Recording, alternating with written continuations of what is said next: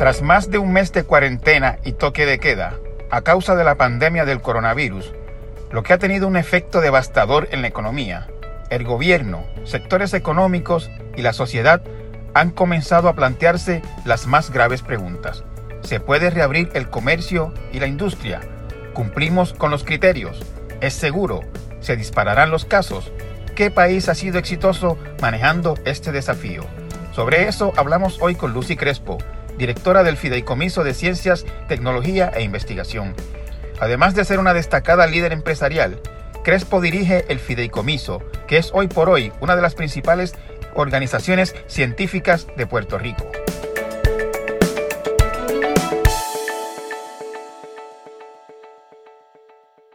Saludos audiencia, en el podcast de hoy me acompaña Lucy Crespo. Lucy es la directora del Fideicomiso de Ciencias y Tecnología de Puerto Rico. Ese es el nombre correcto, ¿verdad, Lucy? Eh, Ciencias, Tecnología e Investigación de Puerto Rico. Exacto. Y, y llamé a Lucy eh, para hablar hoy porque eh, Puerto Rico está en este momento en esta tremenda disyuntiva de cuándo reanudar la actividad eh, económica y cómo. Y Lucy, pues como eh, directora del Fideicomiso de Ciencia, Tecnología e Investigación, pues tiene una pata de su vida en el tema de la ciencia, pero además es, una reconocida líder empresarial.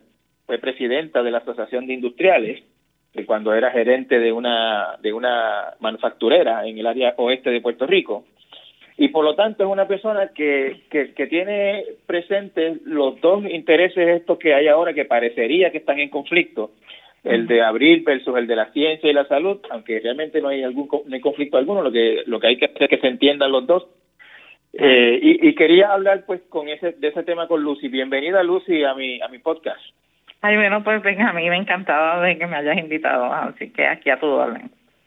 Eh, Lucy, para empezar, eh, eh, eh, va a empezar con la pregunta más básica. Hay una, hay una hay una disyuntiva entre abrir y, y, y, la salud y la seguridad de los puertorriqueños. ¿Usted, usted lo entiende así?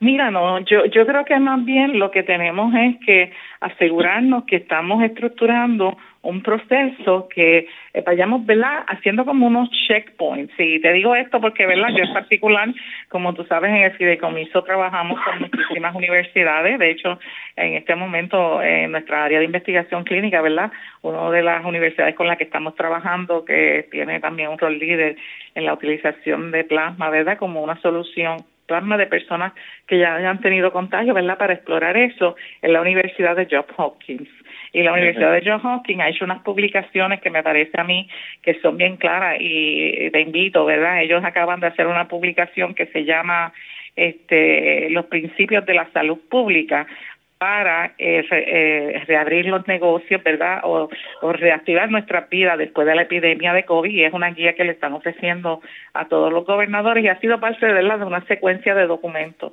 Y siempre me gusta referirme, ¿verdad? Porque son personas, esto es una universidad muy reconocida en el área de salud pública, como tú sabes, es la universidad que desde el principio está haciendo tracing a nivel global de quiénes son eh, las condiciones. Y entonces a, a, mí me gusta mucho su documento porque ellos básicamente establecen un mapa eh, y establecen las fases específicas que tenemos que seguir. La primera fase de esto, ¿verdad? Obviamente lo, lo más importante que es esta fase de tú parar el, el, el que se esté el, el, contagio, si lo podemos llamar así, ¿verdad? Y dentro de eso, pues tú sabes que la medida que más eh, contribuye a que eso ocurra es el distanciamiento social, ¿verdad? Que es lo, lo, que estamos teniendo en este momento. Pero a medida que se van cumpliendo ciertos parámetros, que se va estabilizando el número de casos que tenemos, a medida que vamos entendiendo las capacidades que tiene el sistema de salud, ¿verdad? Para manejar los casos, porque tú sabes que ese es el problema principal con esta condición, ¿verdad? A mí siempre me gusta como que hacer un, pensamiento eh, y parar un momento. El COVID-19 es una condición que vamos a tener durante los próximos años, ¿verdad? Porque hasta que no lleguemos a una fase donde hay un tratamiento o hay una vacuna, ¿verdad? Que maneje eso, tenemos que entender que esto es una condición con la que vamos a tener que manejar y vivir. Y como consecuencia de eso, pues tenemos que asegurarnos que entendemos cuáles son las cosas que son importantes. Dado que esa condición va a estar, ¿verdad? Y como hemos visto, ¿cuál es el problema principal que ocurre con la misma? El problema ocurre cuando los sistemas de salud no tienen la capacidad para manejar el volumen de pacientes todo de una manera simultánea. ¿Ok? Así que por eso es que es tan importante que uno de los parámetros que tenemos que ver es cuál está siendo la utilización de los eh, salones de cuartos de intensivo, la disponibilidad de los equipos, o sea, cuál es esa capacidad de ese sistema de salud de manejarlo. Así que vemos... Hasta, hasta, este momento, Lucy, la información que trasciende de parte de las autoridades y de los hospitales es que los hospitales no hasta este momento no se han visto abrumados, han podido manejar. Exactamente, y eso yo creo que, de nuevo, mucho mérito al distanciamiento social que lo hicimos, que es una medida económicamente fuerte, eh, no es sostenible a largo plazo verdaderamente. Eh, y entonces, pero que ha ayudado en esta fase, ¿verdad? Y entonces ahora tenemos que, como tú dices, no solamente que no eh, hemos tenido la capacidad, no hemos tenido problemas de ventiladores, que como tú sabes al principio fue algo que se, que se, que se identificó en el sistema y que lo vimos, ¿verdad? Desafortunadamente en lugares como Italia, que muchas de las comunidades no tenían la capacidad y tú sabes que hubo un número increíble de muertos, ¿verdad? Bien, bien significativo. Así que esos parámetros ya se están controlando. Eh, lo otro que tengo que hacer eh, mención es que como señala también este documento, mira, nosotros aquí hemos tenido nuestro personal first responder, nuestro personal de directo de salud, nuestras compañías de servicios esenciales como son las compañías farmacéuticas, las compañías de medical devices, las compañías, ¿verdad? Muchas compañías de telecomunicaciones.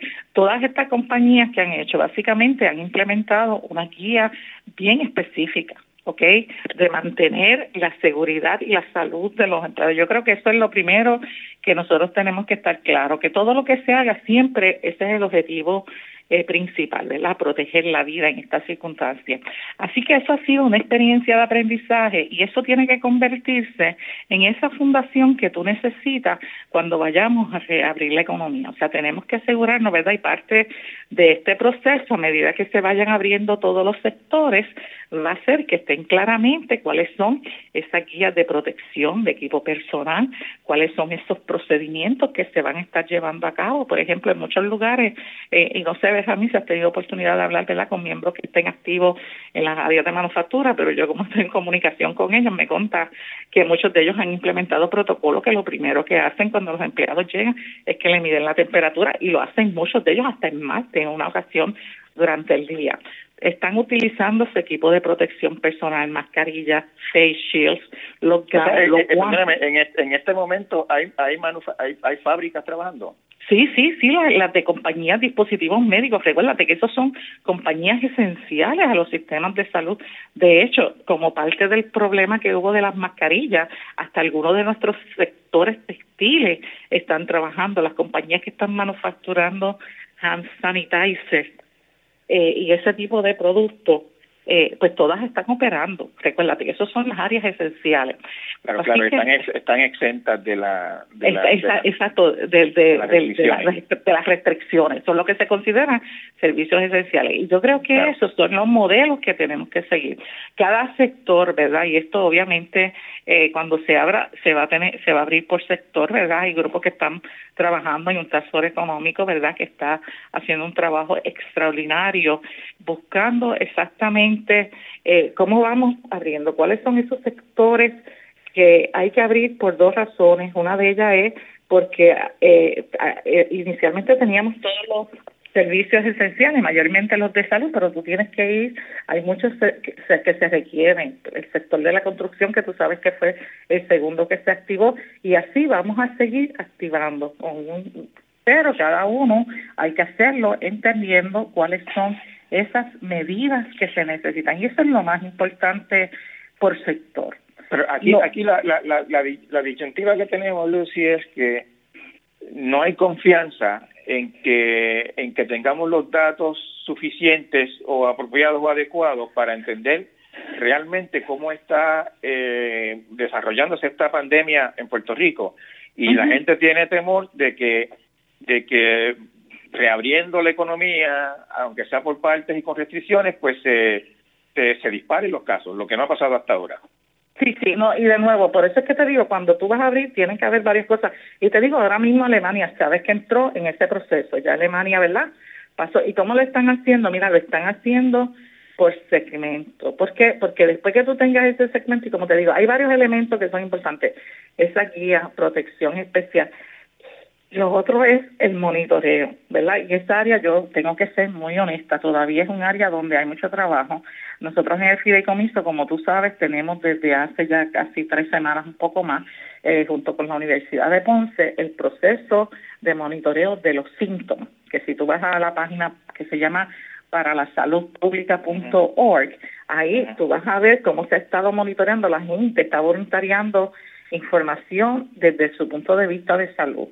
El Departamento de Salud en este momento, ¿verdad? Y hemos estado también en comunicación con ellos, está implementando eh, su proceso de contact tracing ya para las personas que han dado positivo y este proceso se tiene que seguir llevando a cabo. Nosotros en el fideicomiso, tenemos que decir, en este momento hemos reunido todos nuestros grupos técnicos eh, y bajo la dirección de Sebastián Vidal, el, director de Paradelating, estamos en el proceso de tratar de adaptar una de las aplicaciones que se ha hecho para contact tracing para aquí para Puerto Rico para tener la lista cuando comience este proceso de integración, porque tú tienes que, es, eso es verdad, es un elemento clave que te tengo que decir, por eso es que esto hay que hacerlo eh, por parte cuidadosamente, ¿verdad? Pero eh, hay, hay que hacerlo, así que el próximo paso es como nosotros nos, aseguramos que a medida que se van activando los sistemas, número uno, que tenemos una idea de cuántas personas se van a ir añadiendo, ¿verdad? Y por eso es que el, concepto de hacerlo por sector es tan importante, porque tú no quieres, ¿verdad? Oye, y tenemos que entender que la realidad nuestra es que no vamos a volver como el día antes del día cero. Eso no va a pasar así por lo que te acabo de explicar, que todavía no hay vacunas. Si tú miras todos los reportes, la vacuna potencialmente después del, del 2021, ¿verdad? Este, no, nadie, nadie dice seriamente que vayamos a tener una vacuna en menos de un año o en meses. Sí, sí, exacto. Nadie, y no lo pueden decir porque recuérdate que eso tiene unos procesos que hay que hacer, estudios clínicos, etcétera, ¿verdad? Eh, que no, podemos entrar en otro detalle, podemos hablar con otra persona que tenga más experiencia. Así que, dada esa circunstancia, ese elemento de medida que tú vas eh, dándoles release al sistema, pues tú vas este, midiendo y, y, y, lo, y no solamente midiendo, pero verdad en el caso nuestro nosotros estamos tratando de trabajar con el desarrollo o con la adaptación de una aplicación que esté basada en tecnología para que sea fácil identificar verdad los potenciales puntos de contacto. Obviamente esto donde quiera que sea implementado y te digo, tenemos casos donde han sido exitosos, te puedo citar el caso de Taiwán, de, Hong Kong, el de Taiwán, el de Singapur, eh, y Iceland, que tú sabes que es una isla bastante contenida, ellos implementaron su propia tracing application inmediatamente podían entender cuáles son los contactos. Así que a medida que nos movamos en, en este próximo paso, esa fase de tú poder tener identificado cuando tienes los casos y eh, eh, quienes estuvieron en contacto es vital, porque entonces tú puedes contener la, la, el contagio, que es lo más importante. Lo que pasa, eh, lo que pasa, Lucía, es que, eh, eh, por ejemplo, acá, yo no sé ahora mismo, yo hace como dos semanas que escribí del tema y, y, pues le he dado un poquito de tiempo para que se desarrolle, a ver si, si funciona o no, antes de volver a, chequear. Pero hasta hace como dos semanas no había prácticamente rastreo de contactos en Puerto Rico. No, no, y te digo, el Departamento de Salud está en este momento, ¿verdad? Eh, trabajando con eso. Recientemente, ¿verdad? Me invitaron este a, un, a una conferencia donde estaban haciendo eso, ¿verdad? Eh, y ya están montando la plataforma para para hacer el, la, están, la están montando todavía este bueno bueno yo sí yo creo que ya tienen el cuestionario porque recuérdate que esto tiene el elemento del cuestionario. Ahora si tú viste ayer salió una noticia que todavía están preparando los, equipos verdad el contact tracing pues que ellos están haciendo que se quiere que que se que se entrevisten las personas, ¿verdad? Que es como está establecido en el proceso de Así que todavía esta parte tienen que, que trabajarla más.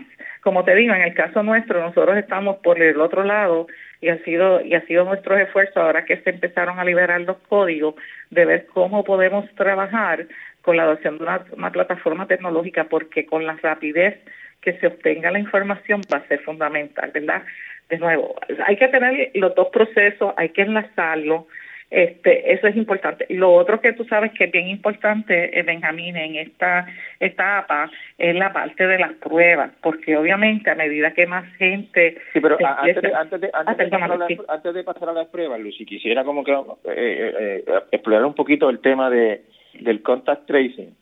Porque usted, usted menciona como ejemplos exitosos, ¿no? Este Taiwán, Hong Kong, Alemania, etcétera. y, y Singapur, es otro también. Sin embargo, son sitios en los que el, el rastreo de contactos estuvo en vigor desde el primer momento. Desde el primer no, momento. No pasó como en Puerto Rico, que pasaron semanas antes de que, y, y, ya va más de un mes de, de, de, esta situación, y, y, y, todavía están organizando el operativo. Este, y, y, yo me pregunto, Lucy, eh, y, y todo el mundo quiere que se empiece a reanudar la economía. Va a ser, o sea, los meses que nos esperan cuando empiece a verse bien el efecto de esta paralización van a ser espantosos, diría yo. Pero eh, nos, preguntamos cómo se puede empezar a reactivar la economía eh, con seguridad eh, sin, sin, sin ese elemento tan tan esencial. Sí, sí, y de nuevo, ¿verdad? Yo entiendo, de, no, no quiero tal, yo creo que sería bueno quizás como para complementar esta, hablar con el doctor Capo, que es el que está organizando el, el, evento de contact tracing, pero eh, eh, es, esa parte del contact tracing debe estar en su lugar, porque ese elemento de tu poder eh, identificar o tener un mecanismo que te permita que cuando hay un contagio se puedan identificar quiénes están quienes estuvieron expuestos, ¿verdad? Y tener acción rápida, ir y probar, hacer las pruebas en ese momento, identificar las personas que lo tienen y aislarlo eh, es, importante. Pero no, o sea, hay otras medidas compensatorias de medicación del riesgo. Y por eso es que también estoy poniendo tanto énfasis que cada sector se tiene que preparar. Y este grupo, te digo, el Economic Task Force está bien consciente de eso. Se han desarrollado una guía bien específica. Eh, si ves la página de la, Asociación de Constructores, por ejemplo, ellos han estado preparando todo su grupo para integrarse, ¿verdad? Que fue el segundo grupo que se que se que se que se dio release, no solamente con la guía de higiene, o sea, de nuevo, recuérdate que esto siempre es una uno tiene que tener una el, el riesgo tú lo tienes que mitigar primero, ¿verdad? Y, y esa medida es lo que se está haciendo, el adiestramiento, el que todos los patronos entiendan y se asegure que se lleve a cabo, porque tú sabes, el papel aguanta todo, ¿verdad? Mi papá siempre me decía, el papel aguanta todo lo que, que tú le escribes, pero la realidad es que esa vigilancia de asegurarse de que se está haciendo eso es importante. Y entonces establece cuando haya un, un punto de de contagio, rápidamente atacarlo. Y como te digo, yo entiendo que el departamento, en la reunión que nosotros estuvimos con el doctor Capó, ¿verdad? Ellos explicaron todo lo que están haciendo, se le está, nosotros estamos en el proceso, ¿verdad?, de asistirlo con algunos equipos, etcétera, y la intención es que ese proceso esté ahí pero de nuevo hay otros factores que y, que, que y hay que hacerlo, ¿verdad? Y de nuevo la intención aquí no es abrir todo. Lo otro que yo quiero mencionar que me parece y yo en las reuniones he sido muy vocal con esto y, todo mi equipo lo está haciendo, es que nosotros también tenemos que redefinir el trabajo. O sea, una de las cosas que va a pasar y, y tiene que ser básicamente para mí una condición, es que tú no puedes traer todo el mundo. O sea, toda la gente que ha estado trabajando remoto, mantenerla y si es posible, incrementa su trabajo remoto. ¿Por qué? Porque eso de nuevo es otra área de mitigación. O sea, nosotros en nuestro equipo nos hemos mantenido trabajando remoto, con excepción de los equipos que tienen que estar físicamente, que son los que están atados con issues de salud, que son las unidades de mosquito y los laboratorios. Aparte de eso, todos estamos remotos, pero hemos estado trabajando todo el tiempo, ¿verdad? Y eso para mí es fundamental. O sea, tú tienes que mantener lo mismo en la educación, por ejemplo, las universidades, las escuelas, mientras tú puedas mantenerlas remotas, tú las mantienes. A lo mejor hay algunas funciones, como los laboratorios en las universidades o en las escuelas, ¿verdad?, que tienen que hacer algún tipo de, de, medida, pero entonces tú sigues las guías de aislamiento, o sea, no nos podemos que en la guía de aislamiento tú no tienes toda capacidad, lo que estamos diciendo, todo el mundo tiene que estar, si tú organizas tu trabajo, por ejemplo, nosotros en el laboratorio los organizamos en Chief Interlocking, yo lo llamo como cuando tú estabas en la escuela, que entonces tú coges el mismo grupo, la cantidad de personas que tenías y las divides como mínimo la mitad y a veces hasta en tres turnos para que sea solamente un tercio de la gente que está. Y ese tipo de approach, ¿verdad?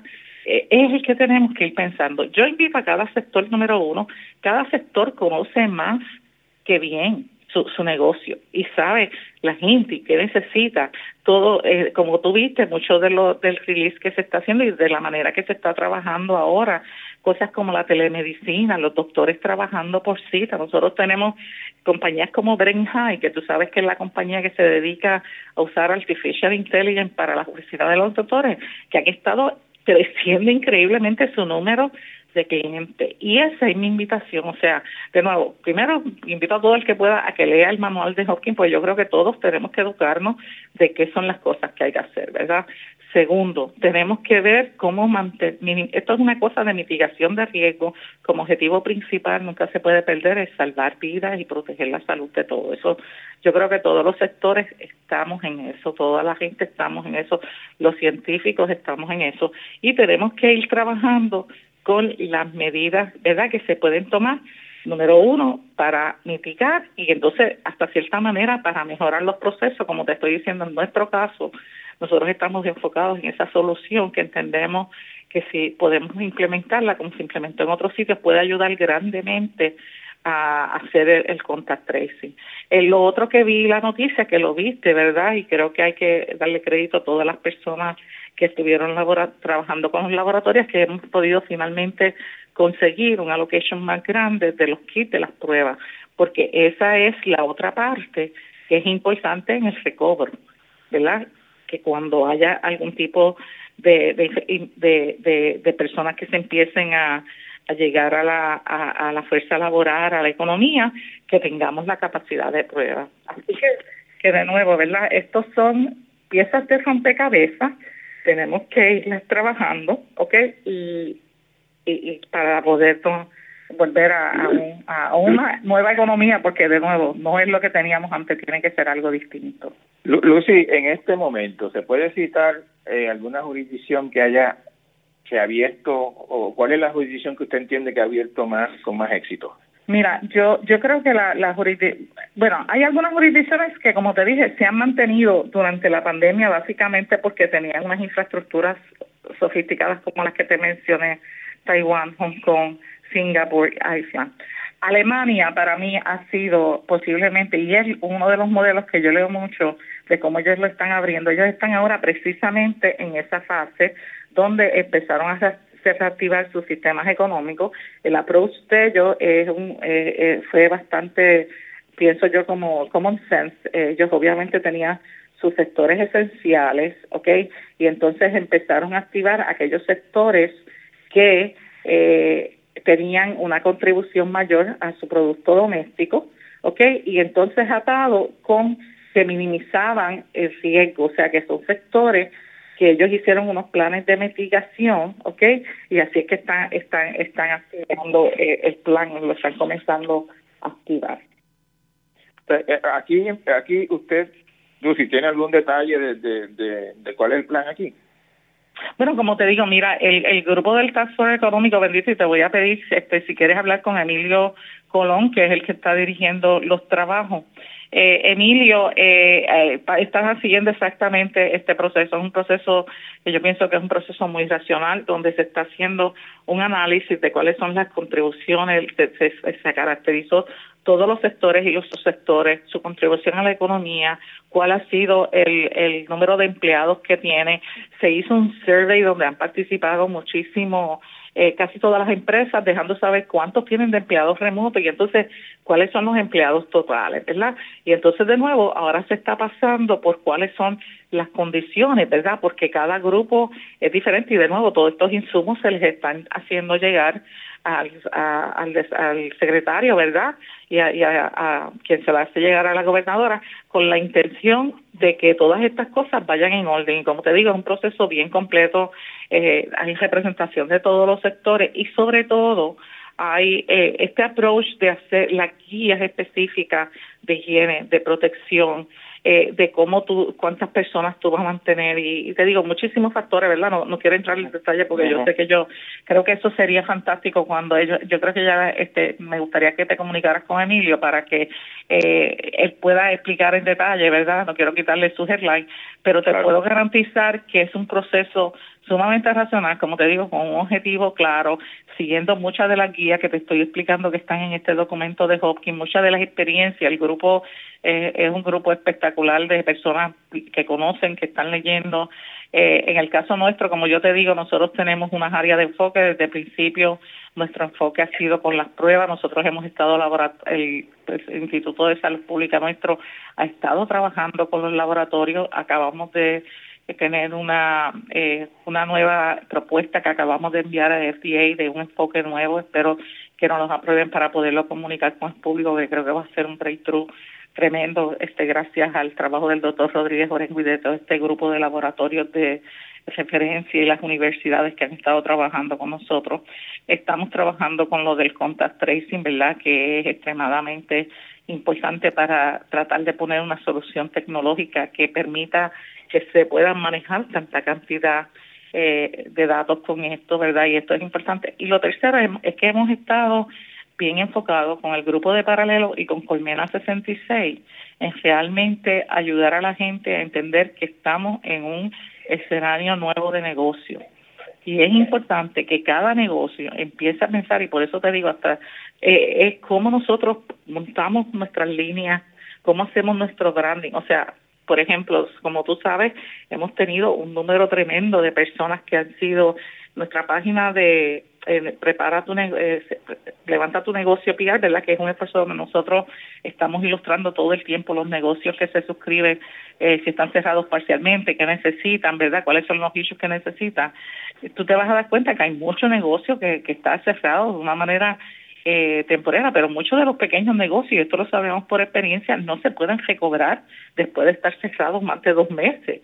Eso quiere eso quiere decir que se tienen que reinventar y muchas de esas personas van a quedar sin un empleo inmediato, por lo tanto tienes que empezar a, como yo digo, a ser tu freelancer y por eso estamos, acabamos de reactivar con el grupo, con el Centro de Emprendedores, la página de Shop and Hire PR, que como tú sabes es un directorio que le permite a los profesionales presentar su cartera tanto para trabajos en Puerto Rico como fuera, al igual a que todas las personas que tengan su negocio, sus productos, los puedan eh, presentar ahí y venderlo. Así que, de nuevo, yo creo que este es un momento, yo siempre la palabra que uso es adaptabilidad, ¿ok? Porque eh, yo hace muchos años, cuando empecé en la Asociación de Industriales de Presidenta, eh, tuve la, suerte de que el tema de competitividad era uno de los que me causaba mucha pasión y siempre eh, decía, como la teoría de Charles Darwin, que no es ni más, más fuerte ni es más inteligente de la especie al que sobrevive, es el que se adapta más rápidamente a los cambios.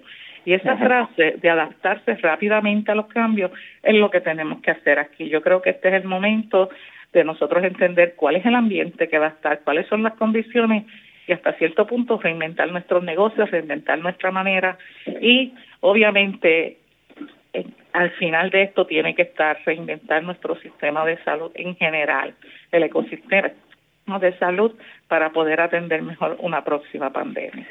Eh, Lucy, uno de los eh, en, la, en el, las guías de John Hopkins eh, está ese criterio que se menciona mucho en algunos otros eh, documentos así, que tiene que haber una reducción sostenida de, nuevos casos. Sí, mira, en el, en el documento ellos tienen unos parámetros. Uno de los parámetros que ellos tienen aquí es que por un periodo de 14 días tú tienes que haber visto eh, una, una, no, no tener incrementos de casos. Eso es uno de los, de los, de los parámetros que tienen en la guía.